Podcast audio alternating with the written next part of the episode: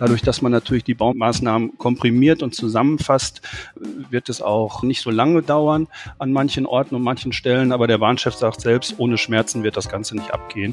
Und wenn er von Schmerzen spricht, dann meint er natürlich die Schmerzen der Kunden. Die Deutsche Bahn steht vor einer grundlegenden Sanierung. Das wird teuer und das wird dauern.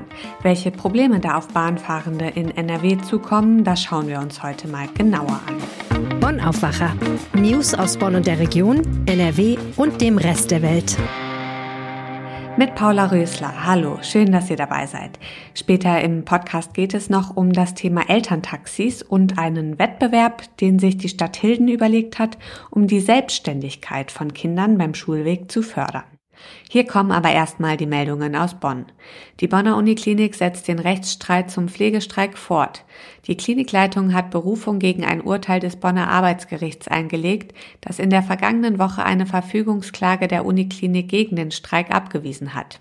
Jetzt muss sich das Landesarbeitsgericht in Köln mit dem Urteil befassen. Die Beschäftigten der Uniklinik und die Gewerkschaft Verdi fordern mit dem Anfang Mai begonnenen Streik einen sogenannten Tarifvertrag Entlastung.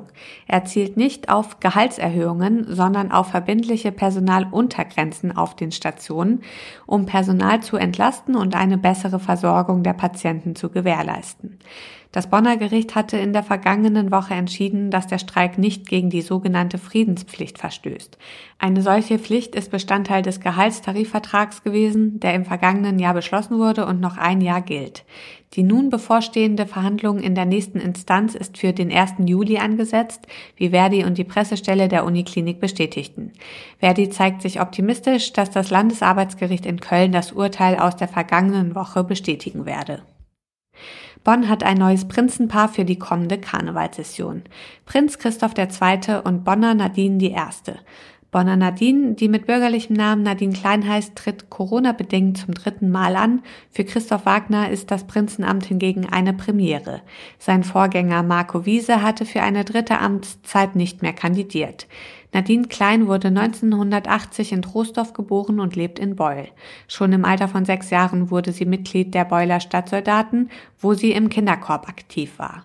Als Bonner tritt sie für das Bonner Stadtsoldatenkorps 1872 an. Sie arbeitet als Bürokauffrau in Bonn und Hamburg.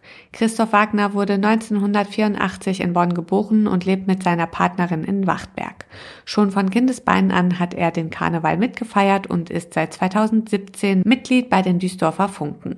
Nach seiner Ausbildung zum Dachdecker und seinem Meister als Kältelagenbauer hat sich Christoph Wagner selbstständig gemacht und ist seit fünf Jahren in seinem eigenen Betrieb Kältetechnik Wagner tätig.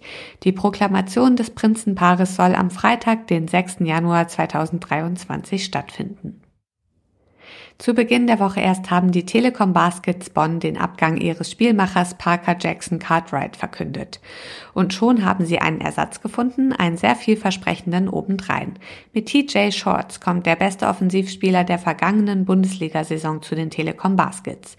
Der 24-jährige Amerikaner hat in der abgelaufenen Spielzeit bei den Merlins Kreilsheim für reichlich Furore gesorgt und den Verein ins Pokalfinale gegen Alba Berlin und ins Viertelfinale des Europapokals geführt. Wie Parker Jackson Cartwright ist auch TJ Shorts ein enorm wendiger und schneller, mit nur 1,75 Meter, aber auch ein für Basketballer kleiner Spielmacher. Basketcoach Thomas Isalo, der vor seinem Wechsel nach Bonn jahrelang die Merlins Kreisheim trainierte, freut sich über die Verpflichtung des Linkshänders. Mit TJ sei es erneut gelungen, einen sehr guten Spielmacher zu finden, sagt er. Das waren die Meldungen aus Bonn. Es wird teuer, mühsam und unbequem, aber es ist auch bitter nötig. Die Bahn will sich sanieren. Pünktlicher will sie werden, zuverlässiger und vielleicht auch angenehmer zu benutzen für die Kunden. Und auch der Güterverkehr auf der Schiene soll besser funktionieren. Dafür muss viel gebaut werden. Am Ende geht es natürlich auch um Deutschlands Klimaneutralität. Hagen Strauß, Parlamentskorrespondent der Rheinischen Post in Berlin, hat sich angehört, was Politik und Konzern vorhaben. Hagen, wie ist denn die Ausgangslage? Naja, die Ausgangslage bekommt ja jeder derzeit auch am äh, Bahnsteig mit. Die Bahn ist total überfordert, viele Züge fallen aus, die Züge sind, äh, kommen zu spät, äh, die Bahnsteige sind voll, das hat auch was mit dem 9-Euro-Ticket zu tun und ähm, die Bahn ist einfach ein Sanierungsfall. Das ist gestern bei der Pressekonferenz auch deutlich geworden. Das hat viel mit der Infrastruktur zu tun, oder? Hm. Das ist wohl wahr. Die Infrastruktur ist in den letzten Jahren bis Jahrzehnten vernachlässigt worden. Und sie ist auch nicht mitgewachsen mit den Verkehren, die äh, auf der, äh, die die Bahn inzwischen auf die Schiene bringt. Also es gibt deutlich mehr Passagiere, es gibt auch mehr Güterverkehr, es gibt auch deutlich mehr Züge, aber die Infrastruktur ist marode. Wir haben kaputte Stellwerke, kaputte Weichen, die Bahnhöfe sind nicht mitgewachsen. Das kann ja auch jeder äh, wahrscheinlich bei sich zu Hause sehen in seinem Ort, wie es an manchem Bahnhof aussieht. Und das ist das Hauptproblem der Bahn. Und Digitalisierung ist ja auch ein Thema, ne? Digitalisierung ist auch ein Thema. Auch da sagt die Bahn, äh, man bemüht sich, aber Digitalisierung funktioniert auch nicht überall. Man merkt es ja selber, wenn man mit dem Zug fährt, wie oft man da äh, ein WLAN-Problem hat. Äh, das ist schon bemerkenswert. Das stimmt. Jetzt kommt also der große Aufschlag. Was will die Bahn gegen die Probleme denn tun? Ja, die Bahn hat erkannt, dass sie im Grunde genommen ihre Strukturen komplett ändern muss. Sie muss ein anderes Baustellenmanagement vornehmen. Das heißt, äh, sie wird äh, ihre Baumaßnahmen künftig bündeln. Bislang ist es häufig so gewesen, wurde zum Beispiel erst die Gleise saniert, dann das Schotter gemacht, dann äh, die Hochleitung restauriert, also alles nacheinander. Und jetzt hat man festgestellt, es ist doch einfach sinniger, wenn man alles zusammen und gleichzeitig macht. Und dann gibt es ja äh, gewisse äh, belastete Korridore, das heißt die viel befahrenen Strecken, beispielsweise Düsseldorf, Köln, Dortmund, das gehört alles dazu. Und diese Korridore, die will man nun vordringlich sanieren ab 2024 bis 2030, äh, ähm, weil man genau weiß, wenn diese Strecken in Ordnung sind, dann wirkt sich das auch positiv auf das Netz aus. Umgekehrt, jede Störung, die auf diesen Strecken passiert, bringt das gesamte Netz, äh, den gesamten Fahrplan durcheinander. Das heißt, es ging gar nicht zuerst um neue Baumaßnahmen, sondern vor allem auch darum, diese Maßnahmen neu zu organisieren. Es geht primär um die Organisation, aber es geht natürlich auch darum, dass man noch mehr sanieren und noch mehr bauen muss. Und äh, deswegen äh, muss man natürlich schauen, wie man das Ganze auch finanziert. Das ist ein bisschen im Dunkeln geblieben. Der Verkehrsminister war ja bei der Pressekonferenz dabei. Er hat versprochen, dass er äh, und äh, der Finanzminister sich einig sind, äh, dass es mehr Geld für die Bahn geben wird. Aber wie viel das sein wird und wie viel dieser, diese Generalsanierung kosten wird, ist dann doch im Dunkeln geblieben. Also man muss wissen, dass 86 Milliarden Euro zur Verfügung stehen für die nächsten Jahre, aber das wird nicht ausreichen eigentlich komisch, dass es keine Liste mit Baumaßnahmen gibt und am Ende eine Gesamtsumme. Es geht ja auch um Steuergeld. Ja, das gehört zu, zu, zu den Unwägbarkeiten äh, des Konzerns. Ähm, man muss ja auch wissen, äh, die Ampelregierung gibt ja schon sehr viel Geld aus für Entlastungspakete und für andere Maßnahmen. Und Finanzminister Christian Lindner hat sich ja ein großes Ziel gesetzt. Er möchte im kommenden Jahr die Schuldenbremse wieder einhalten. Und jetzt kommt noch eine Baustelle dazu und es gibt noch mehr Forderungen von anderen Parteien in der Ampel. Also es wird eine schwierige Geschichte für den Finanzminister. Und es wird schwierig für die Bahnkunden. Ja. Du hast den Zeitrahmen genannt. 2024 bis 2030. Genau. Wir dürfen uns also auf die Bahn als Dauerbaustelle einrichten. So ist es. Wir haben ja jetzt schon äh, unheimlich viele Baustellen. Das betont die Bahn auch immer, dass sie ja so viel baut und saniert schon äh, wie noch nie zuvor, was natürlich auch dazu beiträgt, dass es Verzögerungen gibt, Verspätungen, Zugausfälle. Aber klar, wenn ich äh, die Bahn nutze, nutzen will, muss ich mich in den nächsten Jahren auf einiges gefasst machen. Ich kann mir durchaus vorstellen, dass mancher sagt, dann fahre ich doch lieber mit dem Auto. Aber auf der Straße sieht es ja auch nicht besser aus. Also lange Staus und äh, äh, wissen wir ja selber. Hat die Bahn denn etwas dazu gesagt, wie sie das für Reisende erträglich gestalten will? Ja, es gibt so ein neues Schlagwort, kundenorientiertes Bauen. Das heißt, man will äh, die Ersatzfahrpläne besser koordinieren und abstimmen, so dass möglichst wenig ausfällt und dass es für den Kunden erträglicher wird. Dadurch, dass man natürlich die Baumaßnahmen komprimiert und zusammenfasst, wird es auch nicht so lange dauern an manchen Orten und manchen Stellen. Aber der Bahnchef sagt selbst, ohne Schmerzen wird das Ganze nicht abgehen. Und wenn er von Schmerzen spricht, dann meint er natürlich die Schmerzen der Kunden. Verkehrsminister Volker Wissing will das Thema zur Chefsache machen. Was darf man sich darunter vorstellen? Ja gut, äh, der Minister merkt ja selber, wir schlittern hier in eine Feriensaison rein, die äh, für viele Reisende zum Horror werden wird. Also Stichwort Flughäfen, wo die Kontrollen nicht funktionieren, wo hunderte bis tausende Flüge annulliert werden, dann das Chaos bei der Bahn und das Ganze fällt dann natürlich auf die Politik zurück. Und wer ist zuständig? Der Verkehrsminister. Und deswegen äh, prescht äh, Volker Wissing jetzt nach vorne, macht das Ganze zur Chefsache. Wie dann am Ende die Umsetzung sein wird, er richtet zwei, drei Kommissionen ein, die auch zum Teil direkt an ihn berichten. Ähm, politisch sieht er den Handlungsbedarf äh, wohl, aber da muss man mal sehen, wie er es dann am Ende umsetzt. Ist natürlich auch aus meiner Sicht ein äh, klares Misstrauensvotum gegenüber dem Bahnvorstand. Äh, der Bund ist ja Eigentümer der Bahn, hat äh, natürlich auch eine politische Verantwortung, hat das über Jahre auch laufen lassen und jetzt festgestellt, okay, es klappt und es funktioniert nicht, jetzt müssen wir mal die Zügel ein bisschen anziehen. Also ja, gibt Versäumnisse auf beiden Seiten, so möchte ich sagen. Du prophezeist in deinem Kommentar zum Thema für viele Reisende einen Horrorsommer. Die Bahn gehört der Bundesrepublik Deutschland. Wer ist schuld am Horrorsommer? Die Politik oder die Konzernspitze der Bahn?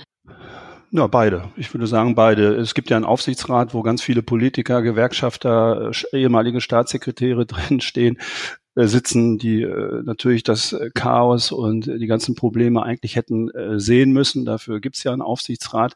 Man muss wissen, dass wir in den letzten Jahren äh, mehrere Umbauversuche hatten, mehrere äh, Hochleistungsläufe, Finanzierungshochleistungsläufe. Da fragt man sich, äh, wo ist das ganze Geld geblieben, wenn die Bahn jetzt vor einem katastrophalen Zustand steht. Also ich würde schon sagen, äh, da sind die Anteile gleich verteilt. Nach der Pressekonferenz gestern fährst du weiter Bahn oder stellst du dich eher aufs Autofahren ein? Ja, hier in Berlin fahre ich äh, mit dem Fahrrad. Das Wetter ist ja auch schön. Sicher ist sicher. Danke, Hagen Strauß in Berlin. Gerne. Und den Link zum Kommentar findet ihr natürlich in den Show Notes. Erinnert ihr euch noch an euren Schulweg zur Grundschule früher? Zu Fuß gehen war bei mir keine Option, dafür war die Schule einfach viel zu weit weg. Ich bin also von meinen Eltern gefahren worden oder habe den Schulbus genommen. Vor allem das Gefahrenwerden ist allerdings in vielen Städten in NRW ein Problem. Seit Jahren appellieren Politiker und Lehrer, die Kinder selbstständiger sein zu lassen. In Hilden geht man jetzt einen ganz neuen Weg. Michael Höhing aus dem Aufwacherteam. Es gibt etwas zu gewinnen. Ja, hallo Paula. Ja, die Stadt Hilden, die hat sich überlegt, das selbst in die Schule gehen, ohne Taxi von Mama oder Papa, jetzt in Zukunft zu belohnen. Alle Grundschullehrer der dritten und der vierten Klasse in Hilden, die schreiben nach den Sommerferien jeden Morgen auf, wie viele Kinder zur Schule gebracht worden sind und wie viele alleine gekommen sind. Egal, ob sie jetzt zu Fuß gekommen sind oder mit dem Fahrrad oder mit dem Roller. Die drei Klassen mit den prozentual wenigsten Elterntaxifahrten, die dürfen dann für einen Tag ins Phantasialand. Und ich als Schüler, ich hätte mich da riesig gefreut. Auch für die äh, anderen Platzierten, ich glaube bis zehn geht es, gibt es äh, Ausflüge und Eintrittskarten für Freizeitaktivitäten im Kreis Mettmann. Bist du damals gefahren worden? Nein, in den ersten Wochen der ersten Klasse hat meine Mutter mich immer zu Fuß mit hingebracht, einfach weil ich, glaube ich, ein bisschen Angst hatte als Kind. Und ab dann bin ich immer alleine gelaufen. Fußweg eigentlich so zehn Minuten, aber als Schüler, naja, du weißt ja, wie das so ist, da bummelt man so ein bisschen rum, weil man da noch was sieht und hier nochmal, dann nimmt man vielleicht mal einen anderen Weg. Das hätte ich aber als Kind tatsächlich damals auch schon komisch gefunden, weil es einfach nicht weit war von uns zu Hause bis zur Schule. Dass die Stadt Hilden da jetzt einen Wettbewerb macht, hat das einen besonderen Grund? Also ist es da besonders schlimm? Ja, ich kann nicht sagen, ob es in Hilden besonders schlimm ist äh, oder schlimmer als in anderen Städten. Aber die Elterntaxis, die sind tatsächlich ein Problem. Morgens zur Stoßzeit, kurz vor acht, da staut es sich total an allen Grundschulen.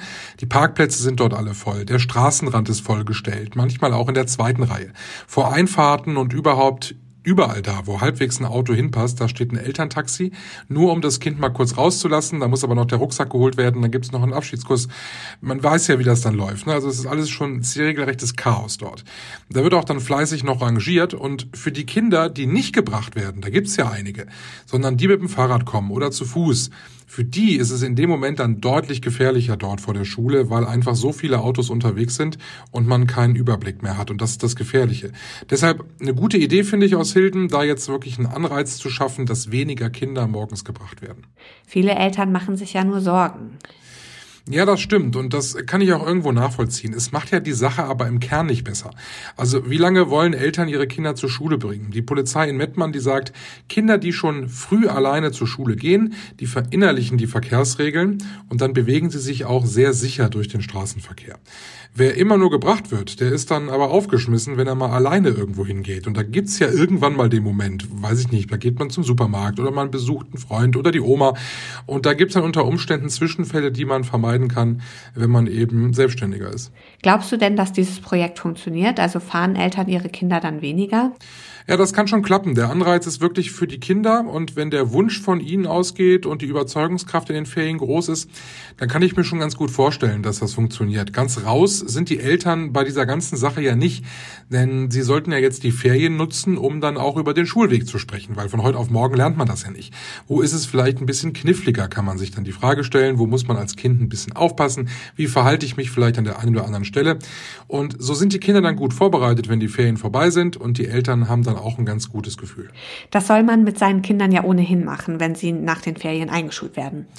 Ja, das empfiehlt die Polizei und auch die Deutsche Verkehrswacht in den Ferien wirklich den Schulweg üben, gerade mit den Erstklässlern. Das sollte man also einmal die Woche machen, das muss sich ja festigen. Ähm, das vermeidet schon mal Gefahren und Unsicherheiten, die automatisch kommen. In den ersten Wochen des neuen Schuljahres sind dann auch nochmal verstärkt Polizisten an den Schulen im Einsatz. Die schauen sich das dann vor Ort dann alles an. Es gibt dann auch meistens immer noch so Geschwindigkeitsaktionen. Da wird also dann sehr verstärkt an Schulen dann auch geblitzt mit der Radarpistole, sehr aufmerksamkeitsstark. Also ähm, das wäre wirklich jetzt der perfekte Zeitpunkt, seine Kinder zu mehr Selbstständigkeit zu erziehen und da passt diese Aktion eigentlich ganz gut hin. Die Stadt Hilden will mit einem Wettbewerb dafür sorgen, dass Grundschulkinder selbstständiger auf ihrem Schulweg werden. Die Infos dazu hatte Michael Höhing aus dem Aufwacherteam. Danke dir. Ja, sehr gerne. Und auf diese Meldung möchten wir euch heute auch noch hinweisen. In Köln werden heute Abend die Grimme Online Awards vergeben. Unter den insgesamt 27 Nominierten finden sich in diesem Jahr acht Podcasts. Der undotierte Grimme Online Award gilt als wichtigste Auszeichnung für herausragende Online-Publizistik in Deutschland. Möglich sind bis zu neun Preisträger, einer davon wird vom Publikum gewählt. Im Deutschen Bundestag soll heute über die BAföG-Erhöhung abgestimmt werden. Die BAföG-Sätze sollen demnach zum Wintersemester um 5,75 Prozent steigen. Außerdem ist eine Erhöhung der Zuschläge für Miete, Kranken- und Pflegeversicherung vorgesehen, sowie höhere Zuschläge für die Kinderbetreuung für Studierende, die Eltern sind. Zum Schluss noch das Wetter. Der Tag beginnt sonnig, im Tagesverlauf ziehen dann aber immer mehr Wolken auf und es kann gebietsweise zu Schauern und Gewittern kommen, die lokal auch kräftig sein können. Die Temperaturen steigen auf bis zu 31 Grad. Das war der Aufwacher vom 23. Juni mit mir, Paula Rösler. Ich freue mich, dass ihr zugehört habt und wünsche euch einen schönen Donnerstag. Tschüss! Mehr Nachrichten aus Bonn und der Region gibt's jederzeit beim Generalanzeiger. Schaut vorbei auf ga.de.